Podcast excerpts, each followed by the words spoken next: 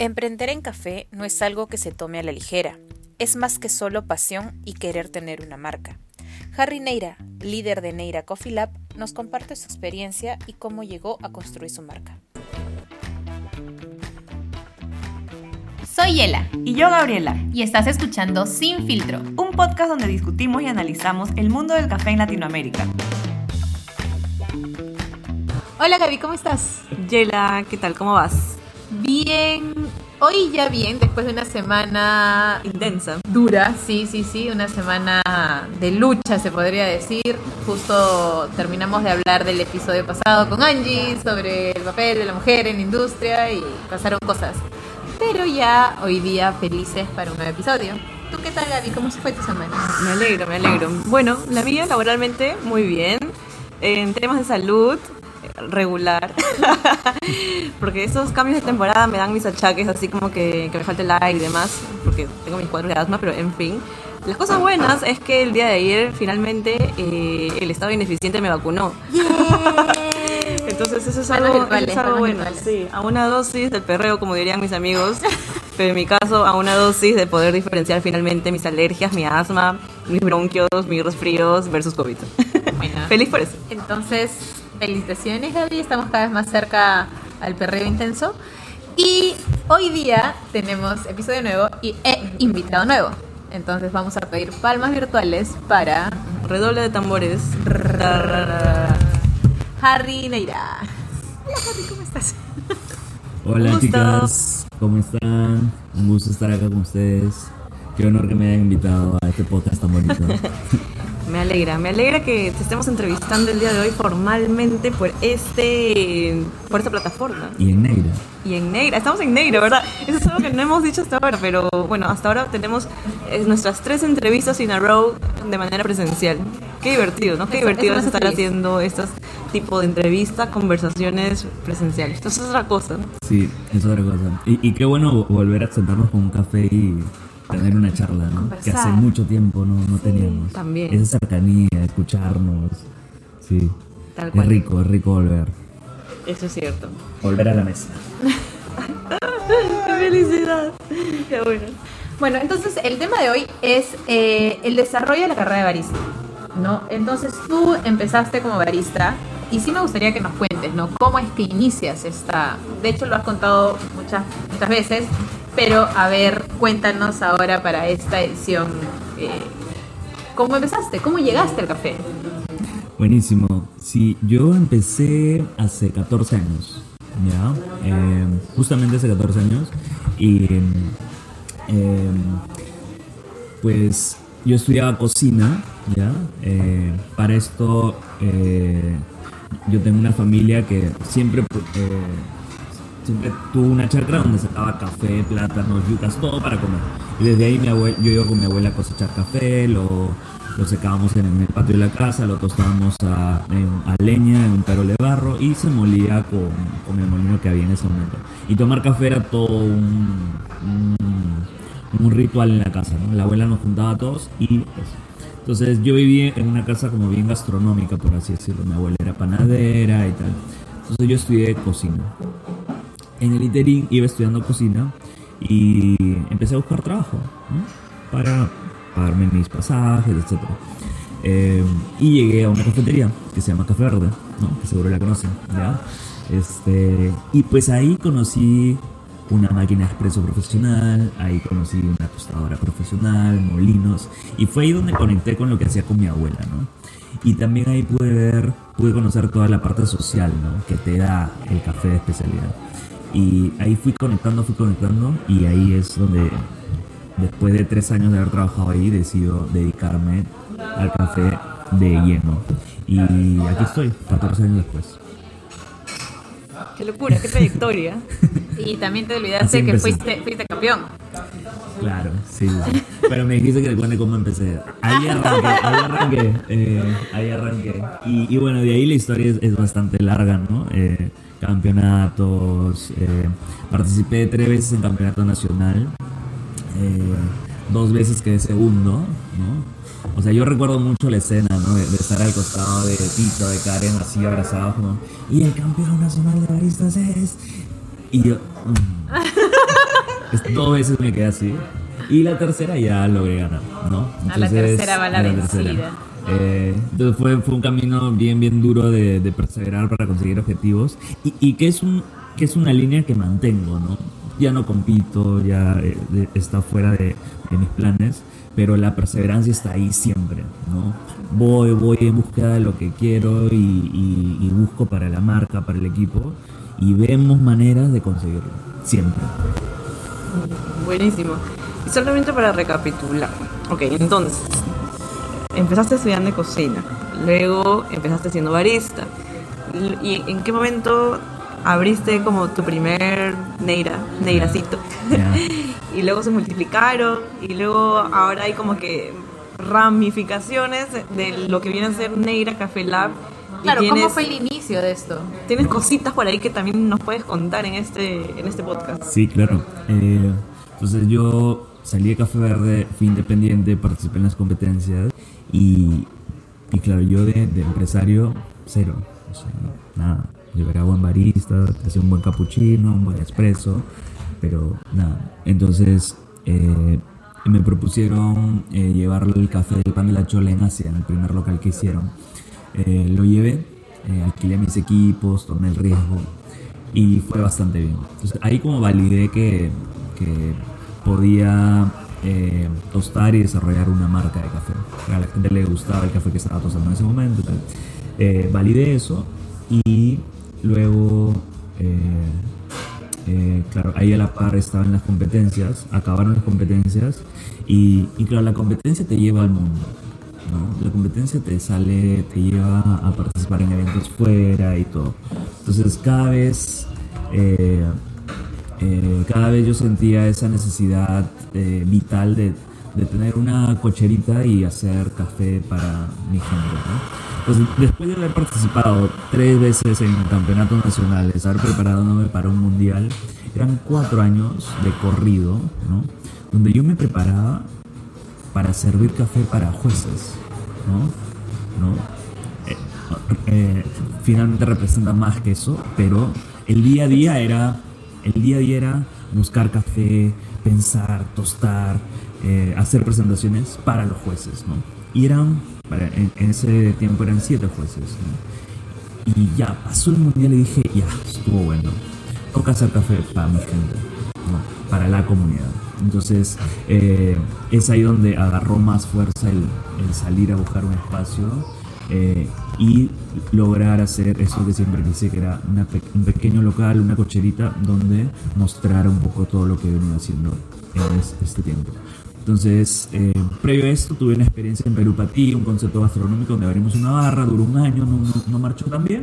Eh, y luego, el 2017, abrimos Neira Café Lab, este local que estamos aquí. Eh, pues empezó co- como un club de amigos, ¿no? todos mis amigos trabajaban acá eh, y claramente eso fue cambiando, ¿no?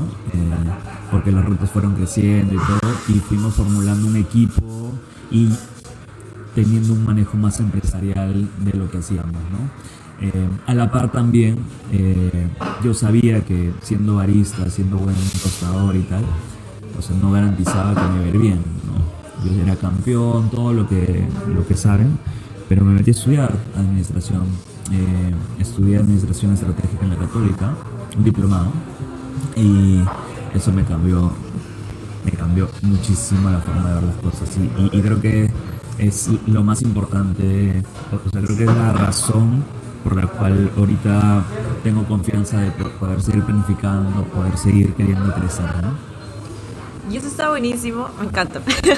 me encanta hablar de estos temas de liderazgo y, y más de gerenciales, digámoslo así, porque uno cuando habla del café piensa en primer lugar sobre temas relacionados al café, temas técnicos de la preparación, etcétera, ¿no? Pero nadie te va a decir eh, como que paso dos, temas más gerenciales, administrativos, de, manejo de equipos y demás, ¿no? Que son temas más relacionados de soft skills y de liderazgo, etcétera. Y me encanta que Harry justo el ejemplo que él eh, la vida lo motivó a que vaya a estudiar estos temas un poco más eh, de manejo de equipos, ¿no? Que si bien no es algo que, uy, específicamente es, es para el mundo del café, pero es algo que tiene que complementar lo que viene a ser toda la industria, ¿no? Claro, eh, eh, esta parte de la pasión que te mueve, en querer crear todo, necesitas saber cómo plasmarla en una hoja de ruta que te lleve a ese objetivo que tienes. Y ahora, ¿cómo lo haces? Y es muchas veces ahí donde, donde incurrimos en el error. Y digo, incurrimos por hacer referencia en general al mundo del café. Y, y eso, ¿no? O sea, que no nos estamos dando cuenta qué es lo que nos falta, porque gerencialmente necesitas conocimientos que no te los va a dar saber hacer una buena taza de café, por muy feo que suene. O sea, ser muy bueno en café no te hace ser muy buen líder. No, y te tienes que preparar. O sea, ¿sabes qué? Tienes que prepararte. Así como en los campeonatos. Hay mucha gente que sabe hacer muy buenos cafés, pero le falta ahí como que su labia. Sí. Sin roche, pero Y la no verdad. sé si te ha pasado cuando has llegado al diplomado también, esto de que, ay, ¿tú a qué te dedicas? Ah, hago café, o trabajo en café, y es como que te miran. Mm, sí. Sí, sí, sí, también es este lado. Y es empezar de cero, con, con conocimientos que no tienes, o sea, palabras que... ¿Qué es eso? Claro, y, y, o sea, también le soy bien franco, es eh, por, por tiempos el, el ego te, te, te puede, te puede ganar, ¿no? Eh, porque claro, eh, yo, yo me acuerdo siendo campeón y todo y, y tal, eh, es los pensamientos que tenía, ¿no? Y, y no tengo ningún problema en decirlo, era, no, yo ya soy campeón, pucha, me tiene que ir bien porque me tiene que ir bien. Claro, tienes Si tu no- sello de calidad. Sí, pero no, o sea, después de- tuve un buen amigo que me, me bajó a, la tierra y me dijo, "No, o sea, déjate de vainas que estás mal. Y, le estoy muy agradecido. Creo que parte mucho de ser consciente cuáles son tus fortalezas y cuáles son tus debilidades. Y, y si tienes debilidades, eh, y ok, y tu empresa necesita, no sé, un gerente y no lo puedes pagar, ¿no? Estudia hasta que lo puedas pagar. Hasta que lo puedas pagar. Conviértete Es- en tu propio jefe. eh, hasta que puedas, ¿no? Entonces yo me metí a estudiar administración estratégica, recursos humanos, eh, marketing, así, chiquitos, pi, pi, pi. Eh, y algo he hecho, ¿no? O, sea, algo que he podido hacer y, y claro, con el crecimiento y todo, ya uno va pensando en, pucha, bacán sería tener a un buen administrador que maneje las cosas, bacán, y así poco a poco, a medida que la empresa va creciendo, puedes ya ir delegando cosas estratégicas para que tú puedas seguir planificando el crecimiento. ¿no? Eso, aunque no lo crean, ahorita, antes que no se solía hablar, tú decías, ah, tienes una idea de negocio y para que sea exitoso tu emprendimiento tenías que tener un producto que sea, o sea, que la gente le quiera comprar, eh, o tenías que tener recursos para poder mantenerte hasta que tu público se acostumbre a pagarlo, comprarlo. Pero también se estaban olvidando del factor, ok, de repente tienes un buen producto, por ahí puede que te puedas mantener, pero si no tienes un equipo que lo lidere, o sea, un buen equipo y un buen líder que lleve este equipo, que puede ser una persona, o sea, tú mismo ser tu equipo, no va a funcionar y te vas a caer porque cuando comiencen a llegar nuevos retos no vas a saber cómo asumirlos. Totalmente. Entonces, no va del número del equipo, sino va un poco más De la calidad. a la calidad. Sí. Entonces, ya saben, comiencen a buscar cosas. Pero acá yo quiero hacer una pausa. Hacer pausa porque, sea, todo bacán, pero solo queremos recordar que esta es la experiencia puntual, De Javi, específica de Javi y de Neira Capella. Porque en general, en el mundo de, de, digamos, del barismo, hay otros caminos que también uno puede tomar, ¿no? Y creo que más que hablar en este episodio de mm, qué otras cosas hay en el mundo, porque creo que todos ya lo saben, qué cosas pueden este, mm, terminar haciendo después de ser baristas, habría que pensar en cuáles son esas preguntas que se tienen que plantear para poder llegar a tomar un- uno de estos caminos diversos, ¿no? Rumbo, claro. Claro, por ejemplo, para el, para el ejemplo de Harry, para la experiencia de Harry, era porque él quería eh, o estaba más interesado, tal cual, él estaba más interesado en temas de liderazgo y de cómo manejar a su equipo y cómo hacer crecer eh, su marca personal, que viene a ser Nera Capelab. Entonces, él escoge ese camino. Hay otras personas que eh, quieren irse como que por su cuenta, quieren armar voy a campo, voy a quieren crear- hacer temas de no no también como quiero crear mi propia marca de café están en ese en esa etapa no de la vida profesional qué, qué cosas necesitas, qué habilidades necesitas. No solamente temas de inversión, de que "Ah, necesito plata, porque eso va a estar ahí retumbando en tu mente, pero eso lo único que, que va a hacer es quitarte ancho de banda mental de que es un problema más y que lo tengo que resolver ahorita. O sea, sí, está bien, va a estar ahí. Pero hay otras cosas que también puedes ir avanzando, ¿no? Como pensar en cuáles son tus intereses a largo plazo. ¿Te gusta la fotografía? ¿Cómo puedes combinar temas de café con fotografía? ¿Te gusta el escribir? ¿Cómo puedes eh, combinar eh, la escritura con el café? Y así sucesivamente, ¿no? No sé, ¿qué otras preguntas se les ocurre que deberían estas personas que están encaminándose o armando su carrera en el mundo del café que deberían plantearse para poder decidir a largo plazo? Qué profundo, Gaby. Ni siquiera yo sé que quiero largo. No, mentira. Los agarren frío. No, mentira. Sí, o sea, Gener- esta generación, ¿no? Sí. Este, sí, sí, sí, esta generación, como ya se. Perdón. Eh, eh, o sea, creo que eh, este, la búsqueda de, de motivaciones, eh, o sea, te las da, o sea, te las da es las diferentes experiencias que vayas teniendo, ¿no? Porque eh, sé que es muy difícil, eh, en mi caso, por, por tener tan de cerca a mi abuelo y todo, y de conectar a los 18 años en Café Verde, como que o sea, no, o sea, no, no quiero decir que fue fácil, pero fue de cierta manera sencillo que descubrí bien pronto a lo que me Fue quería claro. dedicar. Sí, Eh, descubrí que, que me quería dedicar a eso de largo y aquí estoy. Eh, entonces creo que hay, hay que estar siempre bien consciente para, para, para diferentes cosas que te vayan pasando, porque el rumbo tú lo vas encontrando en función a las decisiones que vayas tomando, ¿no? Yo también opino un poco así. Bueno, en mi caso, el encuentro con el café fue un amor a segunda vista. O sea, yo, es como los que me conocen saben de que yo nací, viví, crecí entre café. O sea, hasta mis veredas tienen café. Eh, y dije, no, no, yo me voy, yo voy a ser odontóloga. Y, y luego la vida me regresó de una cachetada y encontré que me gustaba. Ahora me gustaba y yo encontré una línea que me gustaba que era otra cosa, que era industria. Y es más, yo no trabajo con café directamente. Yo trabajo con fierro. O sea, yo tengo una fábrica. ¿No? ¿Y qué pasa? Que siempre, por ejemplo, he encontrado que lo que a mí me mueve en café y querer crecer es que a mí me, a mí me gusta estudiar. O sea, a mí me gusta estudiar. Entonces, ¿qué hago? Que cada cosa que encuentro, busco que me mueva algo para aprender. Por ejemplo, ya en industria tuve que estudiar gestión, tuve que estudiar todas esas partes para poder llevar a mi equipo a los objetivos que tenía. Con los campeonatos, estudiar reglas, estudiar, comenzar a entender otro mundo que era pésima, que no conocía, que no llevaba. Con el podcast, comenzar a entender cosas de edición, por ejemplo, que también cero. Entonces, eso es algo que, por ejemplo, a mí me motiva en café. No necesariamente el café en sí, sino todo lo que me puede llevar a aprender y poder desarrollar. Entonces, siento que las pasiones van a depender más de cada uno y dónde te hallas. Y que otra cosa que a mí también me gusta del café es que no me deja estar cómoda. O sea, el café siempre cuando ya estás llegando a ese punto de equilibrio va a venir y te puede sorprender y te puede hacer girar otra vez por completo y descubrir que hay otras maneras. O sea, siempre te va a sorprender. O sea, no, no, no llegas a estar en tu zona de confort. Sí. Perfecto. Entonces, eh, porque yo ya lo busqué en internet y ustedes me dieron la respuesta naturalmente, voy a hacer el resumen de las preguntas que podrían ser clave para tomar esa decisión a largo plazo.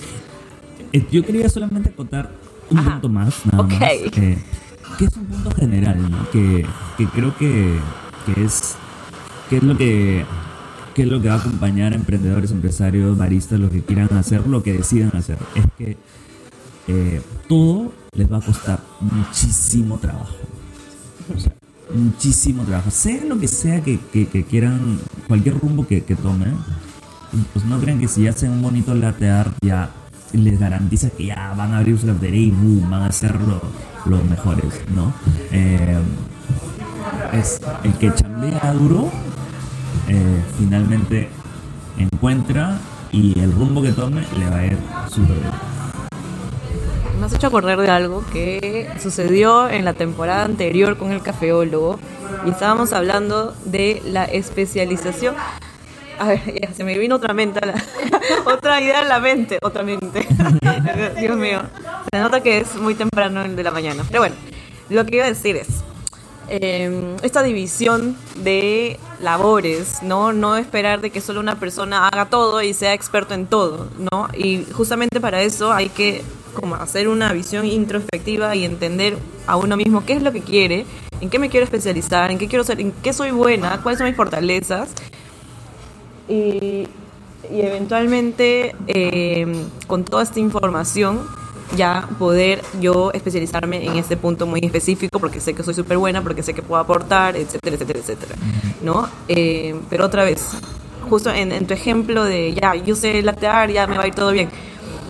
No necesariamente, ¿no? Como, como tú comentas, no necesariamente porque una persona no lo puede hacer todo solo. Y, y también es algo que sucede mucho, no sé si en Perú, en, en Colombia, en cualquier lugar pero es este de irse en solo y no buscar apoyo. Creo que eso también es algo que, por lo que te conozco, Harry, tú también te has apoyado en muchas personas. Tienes un gran equipo de amistades y de personas y de contactos que te permiten avanzar en tus objetivos de largo plazo, ¿no? Porque tú buscas apoyarte y y no buscas desarrollarte solito, ¿no? Sino que eh, eso es algo importante del proceso de aprendizaje y de crecimiento de una persona, de una marca, de un emprendimiento, etcétera. Sí. Fin. Sí, sí, sí, sí, tal cual. Y, o sea, también, eh, como en todo, eh, pues el café eh, empieza como un oficio, ¿no? Y, y, finalmente, por, por empezar así, es que te enfocas tanto en las habilidades para desarrollar, servir el mejor café, tostar el mejor café y todo, pero al, al, darle tanto enfoque a eso, pues, pues, no te enfocas en habilidades blandas, no te enfocas en, en formarte como líder, ¿no? Que son cosas que, que, poco a poco tenemos que ser conscientes y a los que van a empezar o esto, eh, sería importante que, que, le den una, que lo consideren, ¿no? Porque eh, hagan lo que hagan, va, a ser una exigencia a estas habilidades blandas eh, y que y, son una exigencia enorme del día, del día a día. Tal cual. Solamente como un pequeño paréntesis, amigos. Las habilidades cognitivas no predicen el éxito de una persona. Muchos papers indican eso. En realidad son las habilidades blandas o los soft skills. Así que metan el punche a esa parte. Que son las más difíciles de reconocer eh, que tenemos y mucho más las que no tenemos y cómo aprender a trabajarlas, ¿no? Y también, ala, eso de ser líder es como que es súper porque ahora yo siento como que, bueno, no sé, de repente, nadie nace sabiendo, ah, yo voy a ser el líder, ¿no? O sea, por muy fuerte o esto que te veas, a veces quieres caer en eso de que no, mejor que me lleve la corriente, pero luego te das cuenta que que tienes que tomar cierta, ciertas acciones, ¿no? Y bueno, ahí sí discrepo porque no estamos diciéndole a toda la comunidad, güey, sé tu líder. Porque no todos somos, no, no todos tenemos pasta de líder o todos, ten, o todos somos líderes pero de distintas categorías, porque hay líderes que son estos, este, como que negativos, que son súper fuertes, que gritan y demás. Hay otros no, líderes que son súper no. blanditos, que son muy buena gente y demás. Y hay otros que ni siquiera son líderes. Hay otros que simplemente les gusta seguir que al, o sea, a alguien, ¿no? Como que al, al líder, redundantemente. Eh, pero creo que el punto que Yela quiere hacer es que hay que reconocer que las habilidades blandas son importantes. Sí. Y, y que hay que trabajarlas, sí. ¿no? Y hay que invertir en ellas. Eso. Y quería terminar mi resumen de preguntas porque no me dejaron. mi resumen de preguntas hasta, la, hasta el momento es, pregunta número uno es cuál, reconocer cuáles son tus intereses, ¿no? Por ejemplo, eh, yo, yo que estoy más alejada del mundo del café a comparación de Harry y de Yela, este, yo estudié cualquier otra cosa y de la nada, oh, terminé en el mundo del café. Entonces reconocí que uno de mis intereses es el café. Entonces, ya, listo, punto uno. ¿Cuáles son mis motivaciones personales? mi motivación personal actualmente no es abrir una cafetería, no tengo ni idea, no tengo las habilidades, no tengo el dinero, no tengo absolutamente nada. Pero sí tengo unas motivaciones personales como por ejemplo dar información, democratizar lo que leo, lo que conozco, a las personas que conozco y demás. Y, oh, casualidad, tenemos un podcast. ¿Cuál es el tipo de ambiente que me gusta o en el que estoy cómoda o incómoda? Y ella lo dijo perfecto. Ella dijo que en el mundo del café todo es variante. Nunca está en su zona de confort porque siempre puede llegar algo que a un shock disruptivo. Y eso le gusta a ella. Eso no sé si es cómodo para ella, pero le gusta, es challenging, es retador. Entonces la motiva a estar dentro de la industria. Sabe el ambiente que le gusta estar. ¿Cuáles son mis... la última pregunta, ¿cuáles son las fortalezas y tus talentos? Claramente mi talento no es hacer latte art. He intentado una y otra vez en mi casa y no me sale ni un, ni un pinche corazón. Pero, ¿cuáles son mis fortalezas? Bueno, pues estoy en el mundo de la evaluación de impacto, entonces me manejo bien con estos temas de, de poder buscar información. Soy muy buena buscando información. Y ya está. Entonces, con todo esto cierro mi ciclo, cierro mis cuatro preguntas y encuentro algo en el que, por ejemplo, Gabriela Won se puede especializar. Así como estas cuatro preguntas que he aplicado ahorita, ustedes también, queridos oyentes, pueden encontrar cuáles son sus motivaciones de largo plazo o de corto plazo, como lo quieran llamar. Eh, y aplica para cualquier cosa, no solamente para el mundo del café, creo yo. Pero como este es un podcast de café, digamos que, que, lo, que lo apliquen, ¿ok? Ok, ya está. Continuemos, por favor. Acabé mi paréntesis de las preguntas finalmente. No, las motivaciones siempre van a ser... Es más, siento que nosotros nos motivó el café para dejar las cosas que estábamos planeando hacer a largo plazo. O sea, si no nos hubiera motivado el, nuestra pasión por café, yo sería cirujana bucomaxilofacial y acá sería un chef eh, de repente muy reconocido. Estaríamos yendo a, a, comer y de repente ni nos conoceríamos todos. Quizás sí. Entonces, eh, esa parte, esa parte de comunidad también creo que nos ha cambiado mucho. Y son muchas historias en café que son así, o sea, todos llegamos por casualidad. Claro, y, y, y también, o sea, también eh, estoy convencido que ha sido eh, un momento clave, ¿no? Porque había, había, todavía hay, pero hubo, hubo muchísimo por hacer para empezar que, que pase todo lo que está pasando hoy con el café peruano, ¿no? Hay muchísimo todavía por hacer, pero eh, yo, yo, me acuerdo, o sea, hace cuando empecé, o sea, no, había Café Verde y Arábica eran lo, las únicas cafeterías de especialidad en Lima. ¿sí? Entonces, había tanto por hacer que esa, por ejemplo, era una motivación más para mí. ¿no? Porque... Uy, todavía hay un montón sí, sí, sigo esperando que alguna cafetería saque su drip coffee. Por favor. No es que sea, no es que esté dando mensajes indirectos, ¿eh? No, y lo que tú dices tiene mucha razón. O sea, una de las cosas que también, fuera de las otras cosas que he contado que me motivó para estar en café, es que en este, este ego chiquito que todos tenemos por dentro, yo decía, acá hay tanto por trabajar que siento de que, ¿qué pasa? Que siempre a mí me, me ha picado esto de, de, de, de, tener la representación como mujer, de nuestro reconocimiento y tal, y que dejemos de ser la amiga de, la hermana de, la hija de, la sobrina de, y ser nombre y apellido en algo. Entonces, tú, tu protagonismo. Yo decía, para ser protagonista en el mundo de odontología, voy a tener que descubrir la vacuna contra la caries. o jamás voy a ser, o sea, me va a costar demasiado, tal vez cuando llegue a mis 80 años, ¿no? Entonces decía, acá hay tanto por trabajar que siento que puedo dejar de ser la hija de más rápido, haciendo algo y lo que vaya a hacer vaya a tener un impacto directo, medible y demás, ¿no? Sí. Entonces siento que esas cosas también es, es otra de mis motivaciones. ¿no?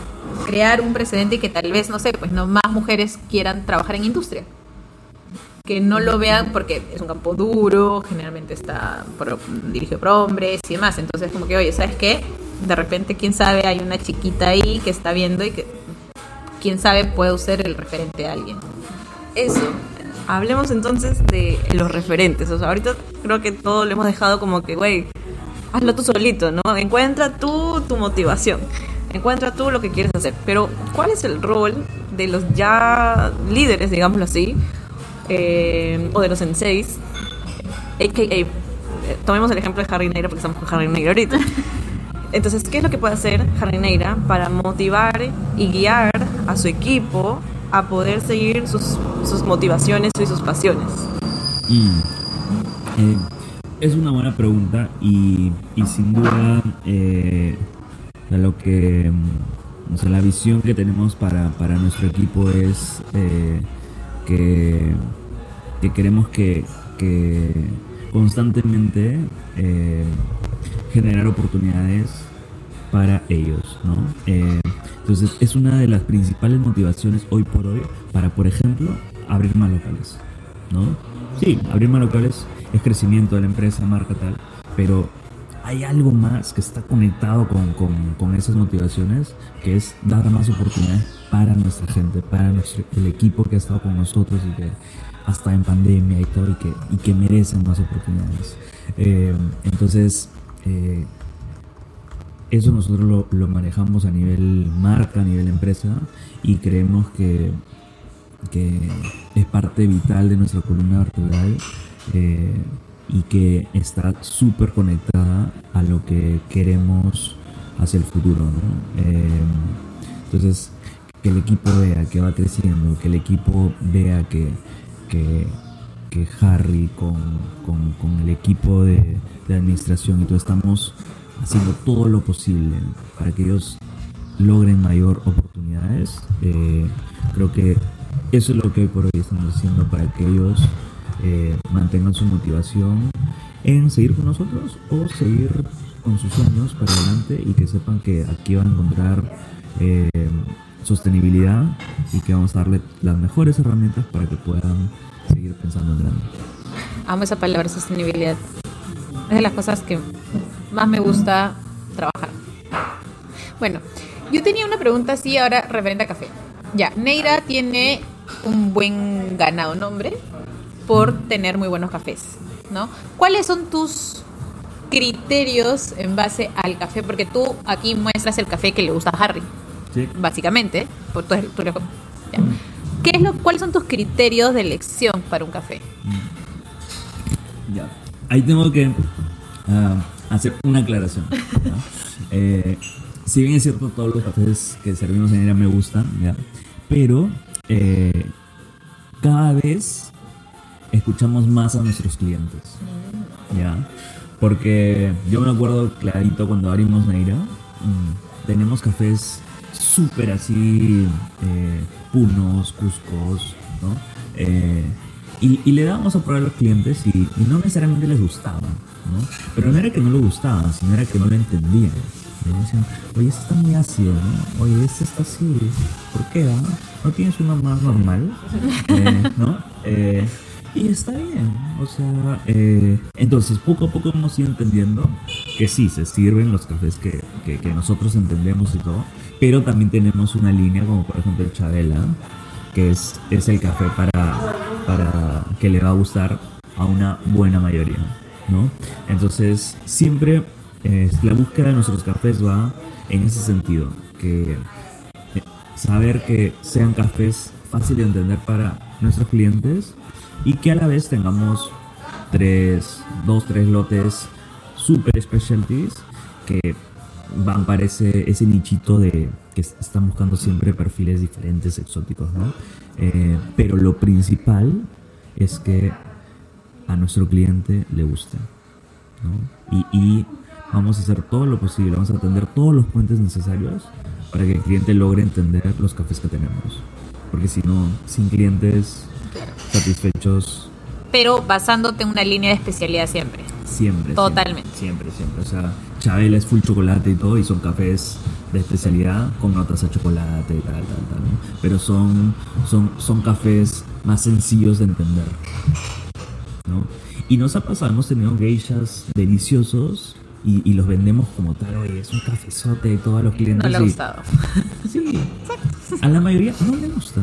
Entonces, ahora no porque no les gusta vamos a dejar de tener sus cafés, no, los vamos a seguir teniendo y los promovemos y todo para que más gente los entienda, ¿no? Eh, pero esos son principalmente nuestros criterios, ¿no? Tomamos mucho en cuenta lo que nos dicen nuestros clientes y tomamos en cuenta también siempre tener lotes exóticos para, para el público que busca eh, esos justamente mejores cafés del Perú. ¿no?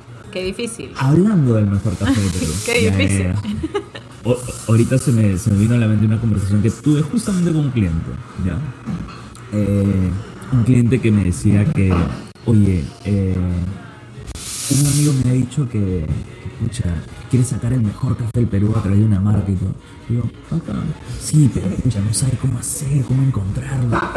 Y ahí, ahí empezamos a conversar y fue una, buena tertulia porque eh, llegamos a la conclusión de que si realmente la gente está o la- mayoría de las personas está buscando realmente el mejor café del Perú, realmente va a las cafeterías a buscar los mejores cafés del Perú, o estoy hablando de la mayoría, estoy seguro que hay hay, hay, hay personas que van en busca de lo mejor, lo mejor, está bien. pero la mayoría, lo que está buscando en las cafeterías de especialidad, las del barrio, están buscando dos cosas principales. ¿ya? La primera es un café buenazo, ¿ya? que no es necesariamente el mejor. Y segundo, está buscando consistencia. Que ese café que le serviste hoy venga mañana y se lo sirvas igual. ¿ya? Entonces, si te enfocas en esas dos líneas... ¿Puedo agregar un número 3? Sí, claro. Que me traten bien. Atención, por favor. Claro que sí. Pero hablando, eh, pero hablando Hablando puntualmente café. puntualmente del producto, La taza, la taza. la taza. Eh, que la experiencia, claro que sí, pero puntualmente el producto, porque siento que en varios momentos de la industria del café hemos entrado, y me incluyo, hemos entrado en esa lucha por, pucha, tengo que servir los mejores cafés, pucha. Pero realmente el público está buscando eso. Así, lo, lo- la crema de la crema, ¿lo está buscando para su café de todos los días? Ahí tengo una opinión. A ver. Lo que pasa es de que también todos nos vamos a basar en diferentes criterios para decir que es lo mejor de, o sea, lo mejor de para tal, lo mejor de para tal. Y lo que tú necesitas es buscar dentro de todos como que criterios parecidos. Y si tú estás enfocado en un público, tienes que cumplir con los estándares que lo que es lo mejor para tu público, que necesariamente no va a ser lo mejor de repente para ese nicho super specialty que está buscando y que te va a visitar una vez al mes. Entonces, ok, ten esto para tu cliente que viene una vez al mes y que esté feliz con sus con su poesía de sabor en una taza, pero ten a tu cliente que va a venir todos los días feliz por esa taza de café que va a venir todos los días, porque vas a ver que va a encontrar siempre ese momento, más que una taza. Para él va a ser un momento que le estás dando tú, que le estás regalando y que él te está devolviendo el regalo con su confianza en escogerte a ti. Sin duda, sin duda. Y también, yo sé que Gaby también quiere ahí decirnos algo sobre eso, pero eh, eh, eh, también quiero acotar algo que, que- que lo dijiste, Gaby, el servicio, ¿no? Sí. Eh, que nos traten bien, qué rico es eso, ¿no? Entonces yo también creo, no creo, estoy mega convencido porque lo vemos todos los días, que el café tiene que llegar a ser confortable para nuestros clientes. ¿no? Un rico cappuccino es, es un saborcito que te abraza las mañanas que la gente lo repite todos los días.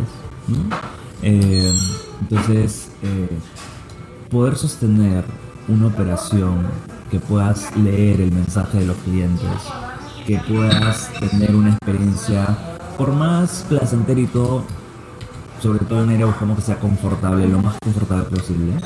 Eh, creo que a nosotros nos ha funcionado ir por ese camino, ¿no? Eh, y, y- y creo que eso es lo que les cuento, lo que nos ha funcionado, y que no necesariamente quiere decir que en otro escenario y tal funcione, pero nosotros lo hemos ido haciendo así y pues estamos happy.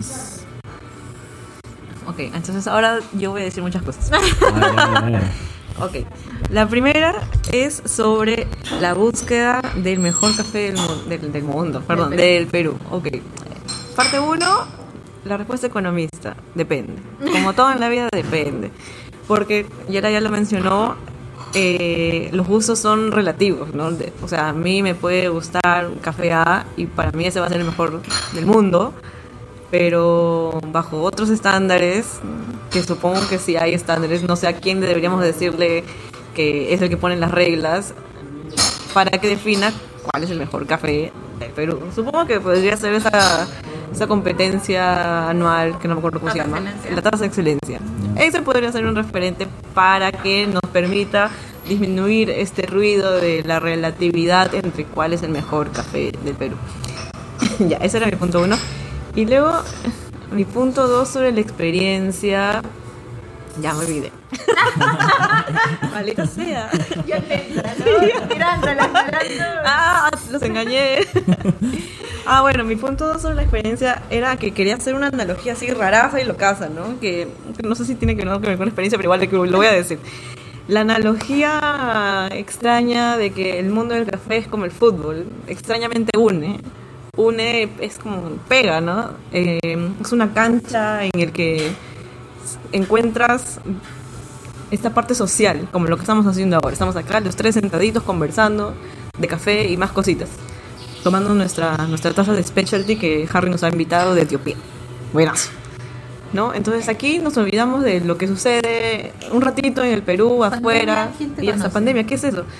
Y estamos disfrutando, ¿no? Y eso es como que lo más chévere del mundo del café. Sí. Esa experiencia social que nos permite conversar y estar acá sentaditos. Y el mundo, bueno, ya, eso. Regresa, regresa a mí las palabras del cafeólogo. Tanto como que no hay nada más noble que una taza de café. sí. Y, o sea, mira, el, el café está en todos nuestros momentos. El café, cuando quieres, eh, cuando estamos jovencitos, sí, eh, o sea, yo no tomaba Coca-Cola, yo tomaba café para estar, para, para los exámenes y todo. De ahí vas creciendo y quieres eh, salir con alguien, una chica. O sea, sí, sí, o sea, le puedes invitar una chela, un vino, pero, pero ese es el siguiente nivel, ¿no? Primero le invitas un café sí, primero le invitas un café. Y... No sé, ay, mi generación se van de frente. ya. Ah, bueno, bueno. Bueno, no sé. Pero después, o sea, ¿qué pasa cuando, cuando en los velorios que toman? Café. O sea, el, el café está en todo. Y, y también eh, el café, como está todos los días en nuestra mesa, es algo como que está en automático, ¿no? Todavía no llegamos a ponerle tanta atención, ¿no? Eh, entonces, por eso digo que. eh, y, y lo que dijiste, Gaby, que es relativo y todo, sí, es verdad, pero cuando ya, cuando ya tienes un grupo de gente que va a tu local, o sea, tú ya, o sea, ya, o sea, agarras a ese grupo, agarras a ese grupo, ¿no? Ya, esa es otra cosa que se me estaba yendo. Sí, o sea, agarras a ese grupo y claro, nosotros como mira, agarramos a ese grupo y decimos, ok, ¿qué está buscando este grupo específico de personas? ah? O sea, no estamos como agarrando, hablando en A la población de todo Miraflores. A tu cuadrante. Al cuadrante, sí. Ok, entonces hemos entendido, o creemos que hemos entendido, eh, y, y les estamos dando lo, Lo que quieren. Lo que quieren, ¿no? Ya. A, a ese grupo. Levanto mi manito. Dale, dale. levanto- Levanto mi manito porque eso también es un punto súper importante que te enseñan en el mundo de la gestión. Y es conocer a tu cliente, ¿no? Porque al final esa es la persona que te va a comprar. Eh, entonces, ¿cómo haces match? ¿no? ¿Cómo haces match entre lo que yo quiero ofrecer y lo que mis clientes de tal zona, de tal cuadrante quieren. Y eso es algo que a veces no, no hace eh, match, ¿no? Justamente porque hay ideas súper locas, pero no hay tu demanda. Entonces, ¿cómo la acá- cubres? Yo acá voy a hacer un comentario de algo que. Ay, Dios mío, ya. Imsa, no me odies. Imsa, no me odies. eh, uno de nuestras formas de nosotros crear vínculos con nuestros clientes es de que para nosotros todos sean importantes independientemente de su tamaño. Ok. ¿no? Entonces, y acompañarlo, o sea, escucharlo y darle la atención, espacio y todo, al punto de que tú lo conozcas y lo guíes, por ejemplo, en nuestro caso, no necesariamente, a veces vienen y, no sé, pues quieren comprarte una planta completa de 30 kilos y tú le digas, no, señor, usted necesita tomar servicio, me le voy a dar los números y tal. Medio que, ok, el objetivo es vender, sí, pero ¿a qué costo? ¿No? Entonces es comenzar a entender a tu cliente, comenzar a escucharlo y brindarle dentro de tu oferta lo que en verdad él necesita y tú ser una solución. En este caso, si tienes una cafetería y tú lo escuchas, poder llevar tu experiencia bajo tu filosofía a lo que ellos quieren y necesitan, porque al final ellos vienen porque necesitan ese café en la mañana, porque necesitan ese espacio o porque necesitan esa pausa, que ahora con el home office se ha vuelto hasta una necesidad, o sea, necesitas esa pausa, parar todo e irte por este café que te va a abrazar el alma. Bueno, al menos yo lo hago así, o sea, para mí, es más, a veces hasta me escapo. Lo siento, Londra, escapo de la oficina para ir y pasar por una cafetería y se siente tan bonito, o sea, me encanta, me encanta ir y que me sirvan ese café porque sé que lo están haciendo correctamente y para mí va a ser un espacio. Y es más, a veces termino comprando otras cosas solamente para llevar y atender a los chicos que están, que están esperando en planta, ¿no? Y, y es eso, o sea, el, escuchar a tu cliente y sus necesidades, o cuando yo comienzo así repetitivamente en un lugar, porque ya sabes que te conocen y hasta te leen, es como que. pues, a veces tú estás hablando por teléfono, estás haciendo otra cosa y le estás haciendo lo de siempre. Y ya te lo van a hacer como, como tú mío, quieres. A mí nunca me han dicho lo de siempre porque siempre cambio. No, horrible. Acá, acá tengo una objeción. Yo he ido a una cafetería y he pedido algo para Gaby y me han dicho no, ella no lo toma así. Ella toma así, Ah, así, no, no, así. es otra cosa, pues. Otra cosa es que sepan que, que- qué tipo de leche tomo para cualquier tipo de bebida. ¿Qué Pero yo llego un día y digo, "Mm, a ver, ¿qué voy a tomar hoy día? ¿no? Aleatorio. ¿Qué, ¿Qué nuevo voy a probar el día de hoy? O que vas a modificar de la carta. ¿Qué voy a modificar en la carta y me creo mi propia bebida? No me odien, ¿ok? Pero bueno, así soy. Ya. ¿Por qué terminamos hablando del mundo de, de- de los consumidores y demás? Estamos hablando de los, de los baristas y de su desarrollo y estamos en el tema Z. Es que, ojo, los baristas van a tener un trato tan cercano con los clientes que tienes que hablar de ese cliente, de ese consumidor. Porque es más, Está bien, está bien. el que nos va a dar, en este caso, Harry, tú de repente estás en, ya no estás en la barra, pero los chicos no no estamos tan en barra, pero son ellos los que te van a dar este feedback si el cliente no te da. Claro, te dan diferentes inputs para tomar, tomarlos en cuenta de todas maneras. Eh, hoy más que nunca escuchamos muchísimo a nuestros clientes. Eh, más que nunca. Al inicio no se escuchaba, ¿no? O sea, eh, al inicio éramos como que servimos un café y, y si no te gusta, bueno, ya es lo que hay, ¿no? Pero ahora, si hay muchos que nos dicen que hay algo, tomamos acción inmediata. Ahora que estamos hablando de hay que conocer al consumidor y demás, recuerdo también que en algún momento tú me contaste que inclusive hiciste un experimento social dentro de tu, cafete- de tu cafetería Sneira. Sí. ¿Me puedes contar Sí, un poquito más? A ver, pues esto parte de que, o sea, dentro de, dentro de todo, yo nunca me quedo quieto, ¿no? A, a todo nivel. Entre buscar café, buscar qué más, buscar escuchar al cliente, buscar qué más eh, podemos hacer para, para seguir con esta política que tenemos, que es la mejora continua, ¿no? Eh, una mejora continua que, que- que la vemos todos los días. Entonces, buscando esto, ¿qué más podemos hacer para mejorar? Es que vimos que necesitábamos tener un análisis de la experiencia que dábamos a los clientes. ¿no? Y pues, investigando, viendo, eh, eh, se hace mucho el, el mystery shopper en restaurantes, ¿no? Para medir cómo está la experiencia. todo.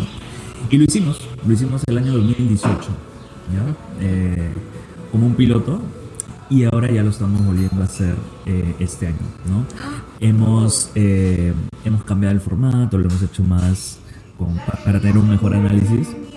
Y claro, esto es que venga una persona X, ¿no? Como cliente tal cual, y con un formato, cheque que te están cumpliendo lo establecido, ¿no?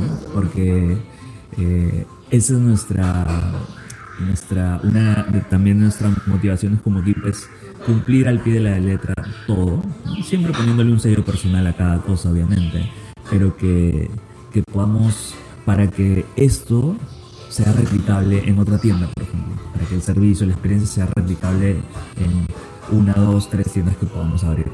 Eh, y, y la verdad que, que, que nos que la información que levantamos ahí es, es muy valiosa porque nos permite seguir mejorando, ¿no?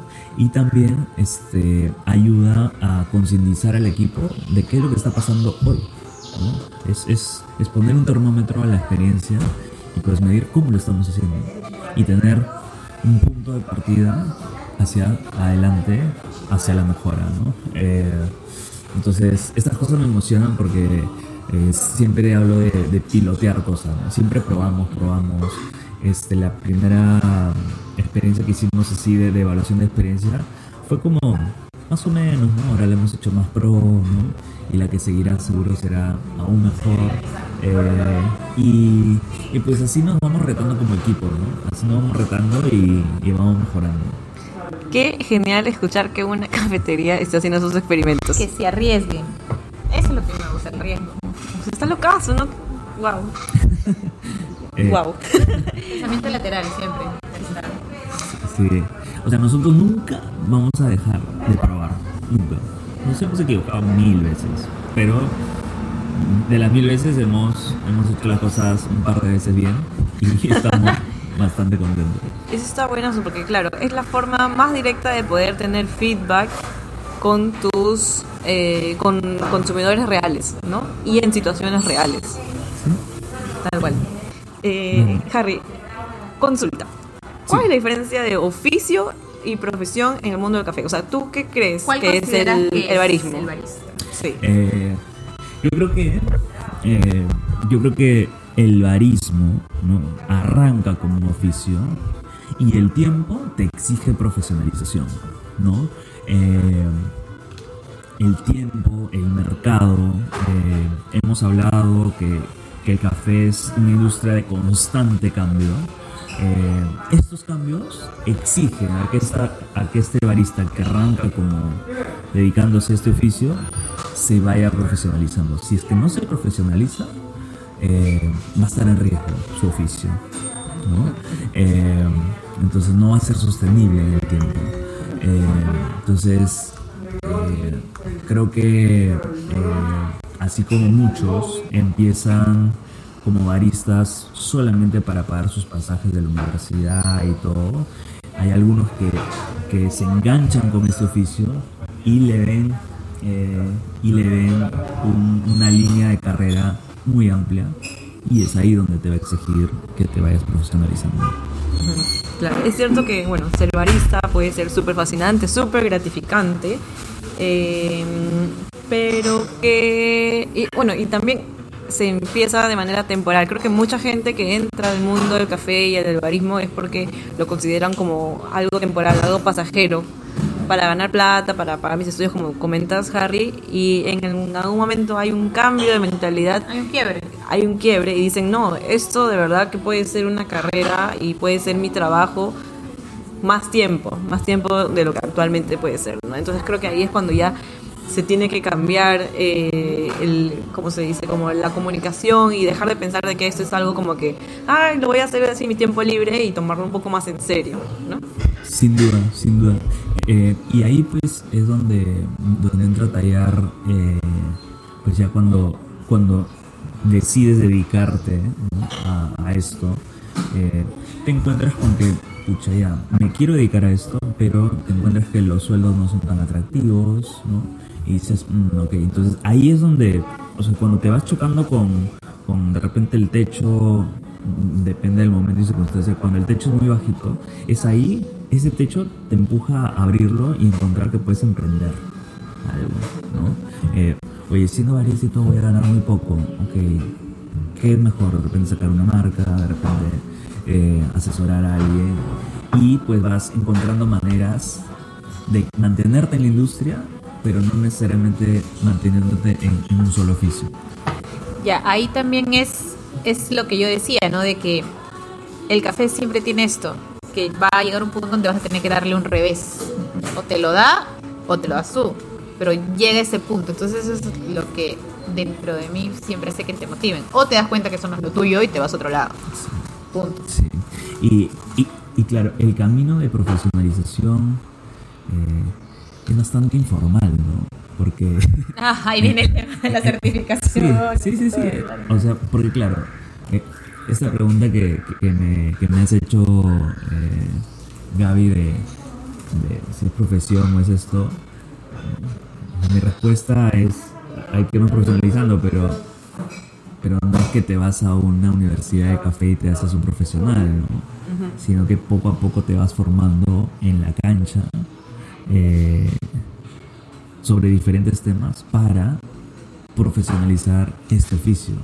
Eh, entonces es un tema complejo ahí, eh, pero creo que finalmente que te vayas profesionalizando te va cambiando la visión, te va cambiando la visión de hacia dónde vas con tu oficio. ¿No? Si, si, si te dedicas a sacar tu marca, si te dedicas a, hacer un plan de negocio para una cafetería, etcétera, etcétera. Pero Eh, creo que es un tema complejo de analizar porque eh, finalmente podemos decir, ok, ¿cómo te profesionalizas? ¿Cómo un barista se profesionaliza? Entonces, puedes sacar tu Q-Grader, es un paso. Claro, pero ahí te haces catador. Es catador, pero es una fortaleza más para ser barista. Claro. Y ahí, ¿dónde te profesionalizas ya como barista tal? Entonces, es una respuesta que seguirá pendiente un, un tiempo más, ¿no? Eh, ganar un campeonato tampoco te hace un barista profesional a nivel formal, ojo, ¿eh? Totalmente porque el futuro de la de, digamos del barismo y lo que se pueda crear más adelante aún es incierto, no hay nada escrito. Puede que surjan eh, nuevas necesidades en el mercado y que con eso vengan nuevas especializaciones, ¿no? Sí, es, lo que sí es cierto, Gaby, es que eh, hoy por hoy en Perú hay oportunidades para un barista que quiere crecer. Eso sí es, es importante decirlo porque hay, hay cafeterías abriendo, hay cada vez, eh, cada vez más personas que están apostando por abrir cafeterías y todo. Y en nuestro caso, por ejemplo, eh, hemos ampliado nuestra visión y, y, claro, de un tiempo acá hemos ido identi- identificando que pues tenemos muchas debilidades ¿no? Como empresa. Entonces vamos a ir convocando a personas que sean buenas en esas cosas que a nosotros nos faltan para ir cubriendo esas posiciones estratégicas y poder tener, tener un crecimiento mucho más ordenado Y sostenido. y sostenido ¿no? para, para, para todos. Pero que el crecimiento no te agarre en pañales. Es algo que también cuando vas creciendo te das cuenta, ¿no? De que si quieres seguir creciendo necesitas un equipo. Un Sí. equipo y necesitas delegar. Necesitas delegar, que es una palabra difícil. Fuerte, sí. Fuerte. Sí, sí. Porque, o sea, pasar de. de Ser el hombre orquesta. Sí, de, de hacerlo todo a pasar a delegar. Pero hacerlo todo, ya, eso es, es vital. Porque, o sea, no te van a poder, digamos, eh, eh, como dice un amigo, o sea, no te van a poder meter cuento. No. Porque ya lo has hecho todo. Eh, pues en el caso de Neira, eh, haber podido ver tantas cosas a la vez y por tanto tiempo nos ha permitido eh, ver justamente dónde es que identificar dónde podemos hacer mejor las cosas. Por ejemplo, hay un, un punto donde nosotros nos hemos dedicado mucho tiempo y le dedicamos bastante esfuerzo es a, a hacer marca, ¿no? a fortalecer marca, ¿no? Con clientes, con alianzas, con todo. Eh, eso es algo que, que lo estamos haciendo a un nivel básico, pero nos gustaría hacerlo con más fuerza en el futuro. Eh, y sí, creo que poco a poco uno se va dando cuenta de que de que de que uno solo no lo puede hacer todo eh, pero hay que saber medir en qué momento la empresa o sea la empresa solita abre la puerta y, y hace ingresar a una persona porque la empresa ve que hay una necesidad ya que de que entre una persona a, a tomar el control Grande. Eh, bueno, estimados y estimadas oyentes, estamos llegando al final de este episodio, entonces pasemos a la sección de los comentarios finales. ¿Quién quiere empezar? Yela. Yo empiezo. Bueno, eh, viendo otra rama de el barismo, siento que hoy día hemos hablado un poco de cómo el barismo te da la puerta a crecer como una marca, o sea, crear una marca. Tú empiezas como barista de repente en un lugar y cómo puedes trazarte un camino. Y lo importante es saber a dónde quieres llegar y tomar atención de las herramientas que necesitas o aprender tomar con otras personas para poder llegar a este, a este destino. Que nadie dice que va a ser recto, ¿ah? pueden tener altibajos, te pueda tomar más tiempo del que del que has pensado, pero siempre, y siempre pensando en equipo y sumar en equipo, ¿no? O sea, teniendo claro la visión que tienes, el café que quieres manejar, pero siempre pensando en el equipo. Eso es algo que me ha dejado el episodio de hoy. Pensemos en equipo. Sí, vale. Bueno, a ver, impresiones Gaibón. Yo quiero cerrar este episodio comentando y haciendo recordar a las personas que nos escuchan si es que hay algún barista por ahí, o no necesariamente un barista, si es que alguien está con temas de, de a qué me quiero dedicar en el largo plazo o más adelante. Recuerden, ¿no? Hagan su ejercicio de, de encontrar cuáles son sus intereses, qué los motiva y qué no los motiva, en qué son buenos y en qué no son buenos qué tipo de ambiente eh, les gustaría estar trabajando actualmente, ¿no? Creo que es algo súper importante eh, y gracias a la experiencia de Harry hemos visto hoy cómo, cómo uno se puede desarrollar un poquito más fuera del barismo, en este caso. Así que nada, eso. Agradecimientos. Muchas gracias Harry por estar en este episodio. Tus comentarios finales, por favor. Eh, buenísimo. Pues yo me voy con, con con tres cosas, ¿no? Eh, primero, el, el enfoque en perseverar por lo que, por el rumbo que vas decidiendo ir, ¿no? Eh, entender que, que, nada grande se logra sin trabajar duro, durísimo, durísimo. Eh, y ese enfoque tiene que ser estratégico, ¿no? si vemos que hay mucha carga operativa en lo que estamos haciendo, busquemos a alguien que se encargue de eso para que no descuidemos el crecimiento. Segundo, es que eh, no hay tampoco nada grande, ninguna cafetería, ningún proyecto grande que no se sostenga en un gran equipo, ¿no? El gran equipo de personas que formes con talento, con enfocada, disciplinada, es vital para que puedas cumplir tus objetivos. Y finalmente, eh, eh, me voy con buscar siempre mejorar sin buscar ser los mejores. Eh, eso es algo que aplicamos nosotros mucho y es algo que realmente tiene mucho valor porque nunca dejamos de probar para mejorar y no salimos ni, ni creemos que somos los mejores, simplemente atendemos a nuestra comunidad de la mejor manera entendiéndola y dándole lo mejor de nosotros. Gracias chicas, ha sido un placer estar hoy con ustedes. Esperamos seguir tomando un cafecito aquí en esta mesa, con esta música, con este fondo, en Neira. Muchísimas gracias Harry y hasta el siguiente episodio muchachos. Chao. Chao.